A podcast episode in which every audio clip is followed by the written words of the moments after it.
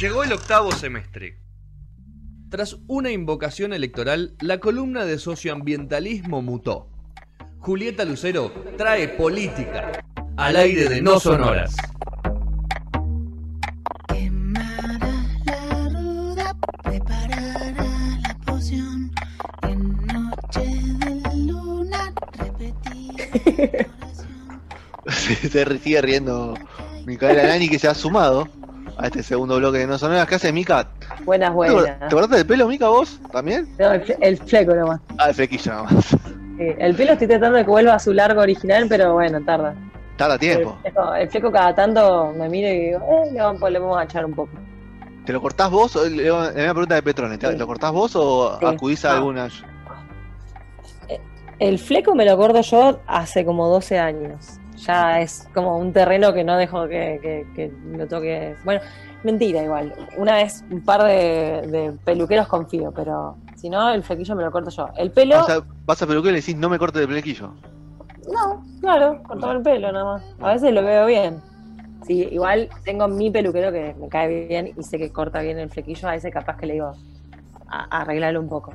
Pero si no, Señor Rodrigo Molina, que está atrás está el- nuestro amigo, siempre. Mm, Ahí ¿cambió? escondido. ¿Eh? Cambié el afiche. Sí, pero está el- nuestro amigo el gorila. Quique, lo, lo mira ahí de, de costado también. La Kikín ahí. Ah, ¿Kikín tiene la cacerola, Rodri también? No. No, no creo. ¿No? No, está muy a gusto acá. ¿Es albertista? Creo que sí, creo que sí. muy- anda mucho con Dylan. pero Ah, es medio gorila igual, ¿eh? Medio gorila. Se junta con Dylan. Se junta con Dylan. Hay que mandarle la fotito a Dylan así después te, te la sube, a la- te la sube al, al Twitter. Bueno, vamos a hablar de socioambientalismo y dejar la pavada un poquito. Así que bueno, Juli, tu momento. Hay un poco de pavada y acá, ¿eh? les digo, con el tema del socioambientalismo. Eh, están hablando de las protestas y, no sé, a veces depende, ¿no? Por lo que uno protesta o los ideales que tienen, pero la que Banco Mil, así en este lenguaje técnico, te lo digo, Banco Mil, es lo que pasó en Chubut el 4 de mayo. Todos los cuatro se hace la marcha del no a la mina en toda la provincia. Y el Esquel en particular salió la población con distanciamiento social, con autocuidado y demás a marchar en contra de, eh, o sea, por, por el tema de la navina que se hace todos los meses, pero además en contra de una noticia o una información que empezó a circular que vino desde Canadá, y es que Eduardo Elstein, que es el dueño de IRSA, accionista y dueño de IRSA, compró eh, junto a un socio el 5% del proyecto Yamana, que es una mina de, de oro, eh, y es la mina por la cual surgió el no a la mina en 2003. No es la misma de la que venimos hablando en la meseta chubutense hace meses, años, diría ya. Este, eh, este, el dueño de IRSA entonces es esta persona que tiene, ya lo hablamos varias veces, no me acuerdo por qué, pero eh, los altos, los, su- los supermercados, no los shoppings, Todos los Shopping, shoppings. dueño de los shoppings. Así, negocios varios inmobiliarios y el dueño de los shopping. Sí, un montón de altos en todo el país. Este, bueno, y está invirtiendo, bajo esta información de Canadá, que está eh, que invirtió 2 millones de dólares, que es el 5%, proyecto, el 5 de este proyecto tampoco. de Ah, Yamana. vuelto. No es tanto, pero es un, un 5% con una posibilidad de comprar un 35% más. El tema es que cuando una persona con ese peso, especialmente a nivel nacional, se mete en una cosa así que resulta tan distante, eh, quizás para los accionistas que no pueden imponer hace tantos años, es un peso para hacer cuña en el gobierno nacional, sobre todo, en el gobierno provincial, por supuesto. Pero digamos que eh, Alberto y como los presidentes anteriores no ganaron con la promesa de, de- de que ingrese más dinero, más dólares a través de la minería, por ejemplo. Así que el pueblo de Esquel decidió, con distanciamiento social, si uno ve las fotos, las imágenes de, de la marcha, salir también con, este, me sale la palabra pasacalles, pero claramente no es pasacalles, Tapabocas. barbijo.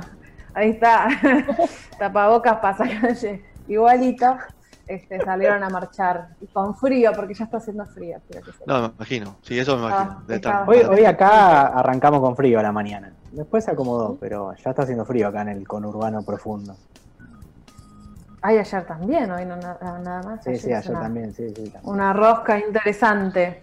¿Cuál es la Este, postura, bueno, de- no solo ¿cuál es la la- postura del, ministro de Medio Ambiente, Juli? ¿Sabemos de algo? ¿Está vivo? ¿Tiene? ¿Tenemos? ¿Tiene, ¿tiene coronavirus? No. Vivo. Vivo está como los dinosaurios de, de Susana. Susana, claro. Eh, sí, Cabandier. No sabemos bien por qué lo pusieron a él, supongo que es Ah, porque cierto. él fue supuestamente el que acercó de alguna forma a Cristina con Alberto en esa primera conversación. No hubo ahí una Ah, rosquita divina. Ah, Y ahí, y ahí Eh, fue clave, eh. el, ambiente. honorífico, es un puesto honorífico. Ah, Y bueno, sí, tuvo el rabino. Es un ministerio. Cuatro años tuvo Rabino. El, el señor eh, Potus, pero de plástico. Eh, sí, no. A ver, Cabandier poco está hablando. Imagínense que en este momento ni siquiera es tan importante el ministro de Economía, menos va a hablar el de Ambiente. Eh, hace rato que no sabemos mucho qué está pasando. No, me, preocupa que el de economía no hable igual, eh. Julia. Pero está hablando el de economía, ¿cómo que no? De vez en cuando, ¿no? Habla Pero- poquito igual. Pero no tiene, el- no tiene protagonismo, lo cual no está tan mal. eh, Estamos si negociando una deuda, cómo debería funcionar un país. No, pero yo lo No, no, escuché pero- hablando de todo eso. Y salió varias veces esta Sí, pero- pasada. En Hablando este de la país, deuda, ¿cuántas veces era más importante? Sí, claro, ¿cuántas veces era más importante lo que decía el ministro de Economía que un presidente? Entonces ahora tenemos el rango al menos un poco más claro, ¿no? Seguro, Ah, ahí, bueno, está, eso seguro, sí, Habla sí, ahí estoy como. Bueno, Este, pero bueno, no, de Cabandier eh, sabemos eh, sabemos más de Pietragala, por ejemplo, que de Cabandier. claro, pero la relación, Este, la en- relación de Cabandí ahí con, con, la, con, lo- con los gobernadores, con las con las lo- los, los pueblos que luchan por este tema, por la- las mineras, por- ¿cómo es la relación? O sea, ¿se acercó Cabandí? ¿No se acercó? No, nada, la cuarentena no, no s- No, no podemos decir nada porque, eh, y sí, porque recién estaba empezando el gobierno de Alberto, si se quiere. O sea, todo esto nos, agarró en marzo, mediados de marzo, eh, y en términos de organización del Ejecutivo, eh, todavía los, hay ministerios que están muy en stand-by sobre qué sucede con sus plantas al interior de cada equipo de trabajo. Entonces, eh, ese, ese espacio del Ejecutivo no escapa a lo, a lo que sucede en el resto. Eh, Los negocios sí es está muy activo pero- salud, está muy activo economía, pero ¿qué pasa con, con, asociación, con el resto de los desarrollo espacios? social, con las licitaciones. ¿eh? Pero bueno, hay, hay problemas, problemas económicos también, tampoco se está pudiendo contratar gente. eh, No se puede contratar ni se puede despedir. Ni se, Se puede despedir, despedir es verdad. No se puede despedir y si despedís, Pero bueno, estamos, haciendo un acuerdo, tenés que pagar doble indemnización. estamos en, en, un, en un gran stand-by. Sí, Este, nos Peligroso. pasó la inundación por arriba, sí. muy bien. Eh, vamos a ver qué pasa eh, cuando empecemos a salir de todo esto, cuáles van a ser las prioridades eh, o no. En Mendoza les contaba, también están con un proyecto de hidroeléctrica que desde el gobierno se permitió empezar a trabajar.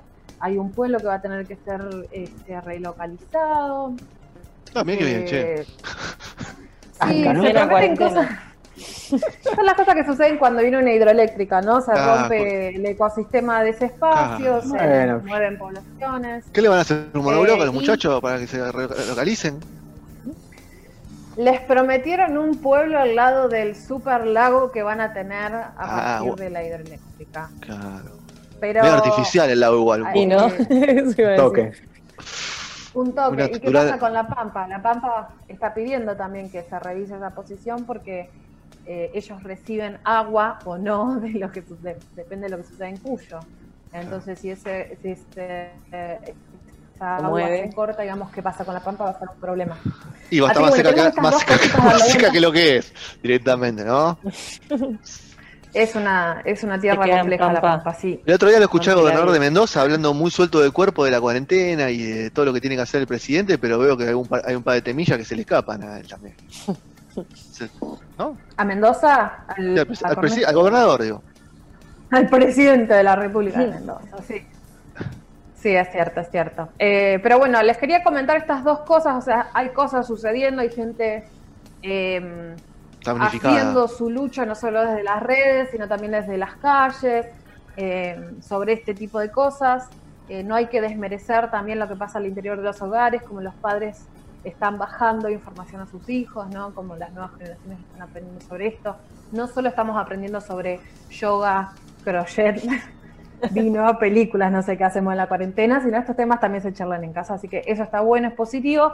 Pero bueno, saco estos dos temas a, a reducir porque les quería contar en realidad esta, esta nota de las que les quería eh, charlar e invitarlos a leer, que se llama Nuestro Green New Deal, escrita por Maristela Vampa y Enrique Viale. Maristela, socióloga e investigadora de movimientos sociales y muy involucrada con el socioambientalismo. Enrique Viale, hablamos muchas veces de él, alguna vez tuvimos la palabra, leerla en la columna, que es el eh, presidente de la Asociación de Abogados Ambientalistas de la Argentina. Eh, lo que proponen son cinco puntos o cinco pautas de justicia ecosocial y económica, la denominan.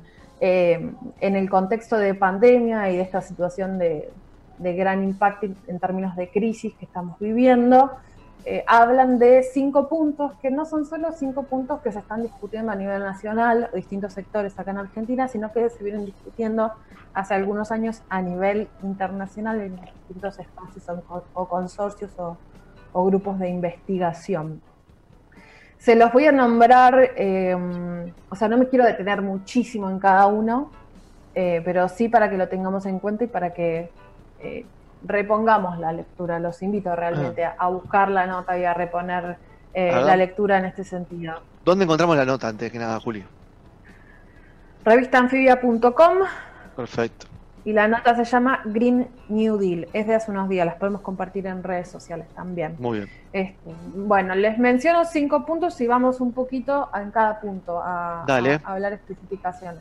El primero habla de un ingreso universal ciudadano, un ingreso universal que no tiene que ver ni con ningún empleo, ni con ninguna contraprestación, eh, ni, ni nada que uno tenga que hacer para obtenerlo. La idea de este eh, piso o esta base es garantizar que todos tengan el acceso o la posibilidad de acceder a ciertos elementos, como por ejemplo comida o algunos servicios, eh, de forma igualitaria y que se obtenga solo por ser ciudadano. A partir de ahí, eh, por supuesto que existan los empleos y demás, pero que haya un piso de ingreso, que se corra del lado del clientelismo, que se corran todos estos planes sociales de políticas focalizadas que muchas veces sirven para eh, pedir favores políticos de por medio, ¿no? Eh, me escucho a mí misma de golpe. Perdón, fui yo. bueno, eh, este, este tema del ingreso universal ciudadano, no sé si lo escucharon alguna vez, Lo pero se en a nivel Suiza, global. eh, que Suiza estaba por imponer Es- eso. No sé si es, lo uno de los, es uno de los lugares, sí, es uno de los lugares donde se charla. Eh, y viene de la mano de esta otra política, otra esta idea, que es la de reducir la jornada laboral a 30 o 36 horas por semana por el mismo salario. ¿Cómo, cómo, cómo? Nos vendría Ah, bárbaro, reducir. ¿no? Sí. Yo ¿En Francia no es así? ¿O estoy no tengo- hablando sin saber? Yo no tengo salario igual, así que. Me vendría bien. Vos no tenés salario, claro. Bueno, el ingreso entonces eh, universal ciudadano eh, vendría joya, como el IFE. Este, Sí, bueno, eh, ¿para está, qué- bueni- para qué se está piensan bueno lo que cosas? plantean, ¿no? Es tan bueno que esto se planteen y, y se plantean un montón de lados, pero, eh, qué sé yo, es recontradictorio, ¿no? Contra las ideas de mucha gente acá, ¿no? Y, pero precisamente de eso se trata, de cambiar el sistema. Este, Claro. Una de las cosas que, mm, que plantea este ingreso universal ciudadano es el mejoramiento de la calidad de vida de las personas, también que haya más trabajo, porque al haber eh, menos horas por persona, significa que hay más puestos laborables eh, disponibles, y ayuda de alguna forma, o está pensado para que colabore de alguna forma en el avance de la tecnología en los trabajos, en la robotización. Eso, Eh, eso pasó al- en varios países nórdicos y lo no me acuerdo en cuáles ahora, y si no me equivoco en Holanda también lo hicieron. Y nada, quedó, quedó demostrado de que la gente trabaja mejor todavía, que tienen mayor productividad. O sea, reduciendo la al jornada. tener menos horas de trabajo por día. Sí, Sí, que son más horas activas, en verdad. Es como que terminan Claro, siendo sí, más sí. horas con foco en serio que las Exactamente, porque la gente sabe que tiene más tiempo libre y se apura a terminar, el, se apura en algún punto, o sea, se, se concentra a no perder el tiempo en el trabajo y rinde mejor. O sea, rinde Imagínense exactamente. lo que significaría en, en lugares como Buenos Aires y el Gran Buenos Aires, donde tanta gente viaja para trabajar Mm. 8 o 9 horas. Eh, no se genial. piensen en sus propios, sí, en sus propios Claro, trabajos, sí, ¿qué sí. significaría? Sí, Sí, yo antes cuando iba a trabajar tenía tres horas de viaje por día Eh, y es, es un montón, porque era prácticamente un tercio de mi jornada, era mi jornada más eso. O sea, era impresionante. Y eso no se te pagaba. No, claro que no. No, claro.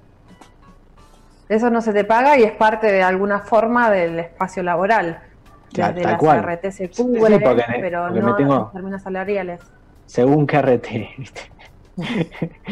en un momento quisieron sacar eso, el- el- lo que se dice en itinerancia, creo que se llama, Claro. que, que lo quisieron sacar, porque Pero son no, cosas no muy son cosas muy lindas que proponen acá en este país. Muy difícil, eso. Ahí, ahí Julio estuvimos compartiendo la pantalla, no sé si, si la llegaste a ver. Ahí compartiendo con, el, con lo de, con, el- con la nota que, que salió en el O sea, Juli, estos puntos, más o menos por lo que venís diciendo, son cosas que, que varios países ya estuvieron probando y evidentemente les funcionó, por eso se quiere proponer en forma masiva. Igual, ¿hay algún país de Latinoamérica que esté con esto? ¿O, o son todos países europeos los que lo probaron? Que yo sepa, no todavía. Lo que pasa es que son cinco puntos que no van separados. Lo que propone, Claro. lo que propone esta gente es que sean en conjuntos y el objetivo es eh, salir del, del sistema extractivista, capitalista en el que vivimos, que nos está llevando, en términos científicos, a un aumento del, del- de los grados, digamos, de la temperatura del planeta que podría ser eh, fatal. Cuando se habla de cuidar el planeta, muchas veces nos olvidamos de que en realidad no se trata de cuidar el planeta, sino de cuidarnos nosotros. Eh, Sí, tal cual. Más que nada. Pero Sí, bueno, eh, es muy, este- muy, muy interesante todo lo que se plantea respecto al cuidado ambiental, porque siempre se le exige cosas a- al individuo, ¿no? A vos como persona, siempre, bueno, hay que separar, no gastes, no, no, no consumas de más, y siempre el individuo, cuando las industrias son las que realmente afectan a todos estos cambios y, y realmente eso nadie los cuida, porque con el- la excusa económica nadie, nadie controla lo que hacen realmente las industrias, pero a, a- vos te exigen en la ideología de no separar la basura, no consuman, no, no tengan todas las luces prendidas, como si eso realmente hiciera una diferencia en el cambio climático, cuando son las emisiones de las empresas que están funcionando, no sé, 24 horas por día, tirando eh, dióxido de carbono a la atmósfera, ¿no? Y, y eso nadie lo, nadie lo pone, ¿viste? E- Es, o sea, nadie quiere poner esas restricciones, pero siempre joden a la gente en el sentido, sí, trata de vos cuidar, de hacer tu parte. Y por más que nos juntemos todos, todo un país, todo- no, nunca igualamos el, el desastre que hace la industria eh, por día eh, o, o todos los días en el planeta. No sé si, si vos pensás como yo, No. Julieta. No, es cierto, es cierto, tienen que ver con eh, políticas públicas. Este, lo que sí, el consumo responsable es importante, porque, por ejemplo, bueno, vos, Ro, tenés un consumo de alimentos ¿Un qué? responsable, Consumo de a- alimentos, sí, Consumo consumo, ahí se escuchó, consumo de alimentos por responsable. Ah, no, no se escuchó, sí, sí, sí. Eh, claro, eh, tener responsabilidad a la hora de qué se come, cómo se come eh, eh, y qué impacto tiene la industria de donde viene el alimento que consumimos en el sistema también, ¿no? También, tal cual, sí. Eh, entonces es bueno, no solo la gran, la gran industria de qué tipo, la industria alimenticia, la industria de la carne, Claro. no solamente todas. las que hacen carbón. Industria eléctrica, claro. Sí, sí, sí, todas, todas se tienen, no, no, no cumplen con ninguna expectativa de la, de la que deberían, digamos, respecto La a lo- a lo, automotriz. ambiental. La automotriz es un desastre, claro. Claro, Es un desastre. Es tremendo, a todos nos gusta cambiarle el autito cada dos años para que no pierda valor, pero la verdad es que tiene un impacto muy grande, no solo Sí, en el consumo de hidrocarburos, sino también en la basura que produce. Pero bueno, no avancemos nada, Julieta. Envicia. Empece- empecemos por el cartel de Rodri. ¿Cuánto consume eso? Claro, eso es tremendo. Pero tiene LED, tiene LED, son LED. No, no son LED, son incandescentes puestas a un menor consumo eh, a, a- a 12 volts. Son- Qué a responsable. A 12 Muy volts. bien, Por eso son medio eternas esas. claro. Son medio eternas. Las bueno, lucecitas de Rodri. Digamos, Juli. Este, el segundo punto es la reforma tributaria progresiva. Eh, en Argentina tenemos un sistema fiscal bastante regresivo, bas- regresivo basado en el IVA, que es el que pagamos absolutamente todos, no importa el ingreso que tengamos. No, Eh, no, porque y hay los, extranjeros que viven en este país no pagan impuestos. Esos no lo pagan el IVA. Rodri ¿Lo va a salir a cacerolear. Va a salir a cacerolear, Rodri. Este, pero si compra pan, paga IVA. ¿Cómo que compra ¿Y eso qué es? Y yo también lo pago, señor. No paga impuestos. Claro. Si, si es así, no paga impuestos. El extranjero no paga impuestos. Bueno, Rodri, ganancias, hablemos de ganancias, que eso te va a copar. También. Ese es otro problema, este, cuando la ganancia se convierte en un impuesto al salario, ¿no? Porque Sí, a veces no lo es, pero muchas veces sí lo es. Entonces, bueno, en, en Argentina, eh, uno de los que propone este tipo de, de cambio de reforma, José Nun, es enfocar un poco más el sistema tributario a los grandes patrimonios, a las herencias, a las rentas financieras. Ya sabemos que ex ejecutivos del gobierno nacional se van a quejar. Eh, y vamos por el punto Pero- 3. El gobierno Dime. anterior, el, el gobierno anterior puso, puso un, un impuesto a la renta financiera. ¿Lo sacó este Pero gobierno? tenemos Eh, recuerdo eh, que es una nota de la revista Anfibia, eh, escrita por Maristeles Vampa y Enrique Viale. La nota se llama El Green New Deal o Gran Pacto Económico, Ecosocial y Económico y tenía cinco puntos, el ingreso universal ciuda- eh, ciudadano y la reforma tributaria progresiva, que ya hemos hablado un poquito, vamos por el tercero, la suspensión del pago de la deuda externa. Me parece que no hay mucho para aportar en este sentido, deuda externa o de- deuda pública externa deberíamos eh, decir. Eh, son estas, eh, son cinco propuestas en total, a modo de principios políticos, sociales, plataforma política, etcétera. Y en el, en, en el caso de la deuda externa pública, no es más que lo que vienen hablando desde la izquierda hace muchísimos años, es dejar de pagar, que los, de los países en, en desarrollo dejen de pagar estas deudas que son tan eh, tienen tanto impacto, digamos, en la posibilidad de crecer económicamente y, y llegar a cierto piso, a cierta base, eh, para que sus ciudadanos tengan los derechos, eh, tengan acceso a, a los derechos. eh, Lo bueno principio los derechos está humanos-. ¿Cómo? Lo bueno de ese punto que ya se está cumpliendo.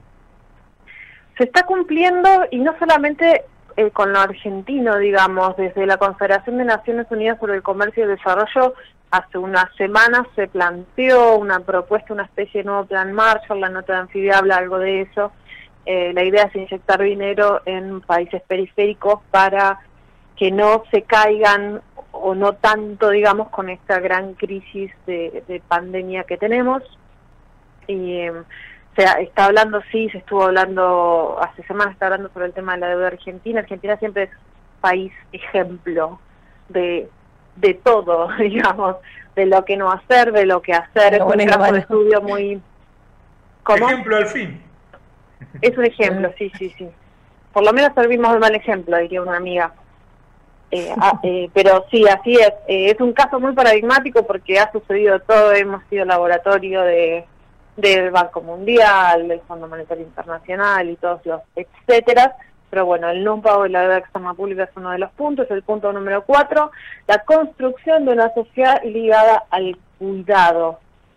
¿Qué quiere decir esto? Pensamos un poco más eh, en términos de sociedad y la función del Estado para el cuidado de los las mayores, niñas, personas con discapacidades, eh, etcétera, etcétera. Hay algunos países en los que este tipo de cosas ya suceden, que desde el Estado se banca, por ejemplo, niñeras para que los padres puedan seguir trabajando, para que eh, los cuidados sean colectivos, o de distintas formas. Lo que propone en particular este artículo es un sistema nacional eh, y público desde el Estado y lo vincula también con el cuidado de la tierra, o sea, pensar los cuidados no solamente de las personas, sino también de la tierra, dejando un poco atrás este discurso bélico que, que estamos escuchando sobre la guerra contra el coronavirus eh, y, todo ese tipo de cosas.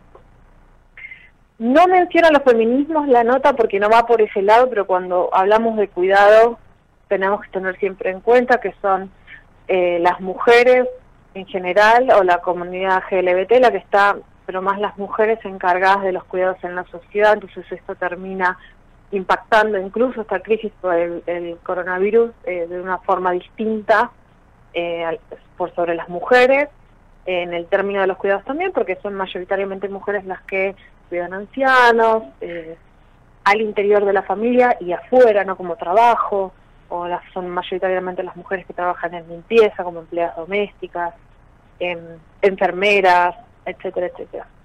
Así que ese es un punto interesante también para cruzarlo con temas feminismo. Y el punto número 5 habla de una transición socioecológica, salir un poco del modelo fosilista en el que estamos, hacer un cambio del sistema energético, esto hablamos siempre también, con el tema de vaca muerta estuvimos hablando en estos días, hace dos semanas si no me equivoco, sobre el precio del petróleo, qué pasó con el, con el barril, este intento de conseguir un, un precio del barril nacional o criollo, y esta promesa de vaca muerta que hasta ahora no fue, digamos, en términos Y no va a ser por un, y- por un largo rato.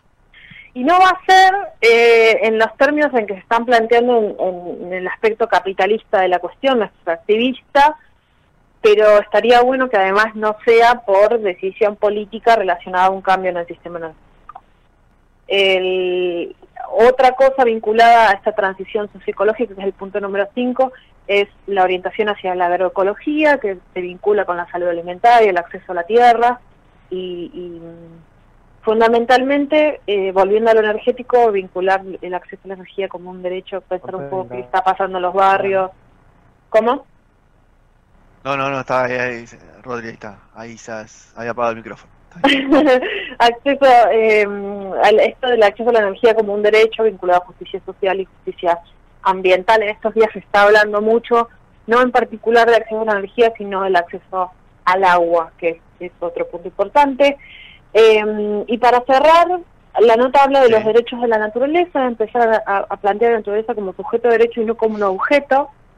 Eh, y habla de esto que hablaba Ros- eh, Rodrigo al principio de la nota, no pensar un poco no solamente las acciones individuales que podemos hacer, las acciones que podemos tener co- como consumidores, sino también eh, este, implementar o intentar aportar a una agenda nacional eh, y al cambio de políticas públicas para que estos cinco puntos de alguna forma encuentren eco en el sector político, en el sector económico eh, y todos sus etcétera. Es una especie de plataforma, es una propuesta política, es una propuesta social, es una propuesta ambiental, económica, no es, eh, digamos, la solución a un problema así como así, son ideas que se están debatiendo tanto a nivel nacional como a nivel internacional, que estas dos personas, Esbampa y Viale, traen para que leamos, para que empezamos a leer y, y empezamos un poquito, empecemos a buscar también información, a cambiar un poco el logaritmo de nuestras redes sociales que nos muestran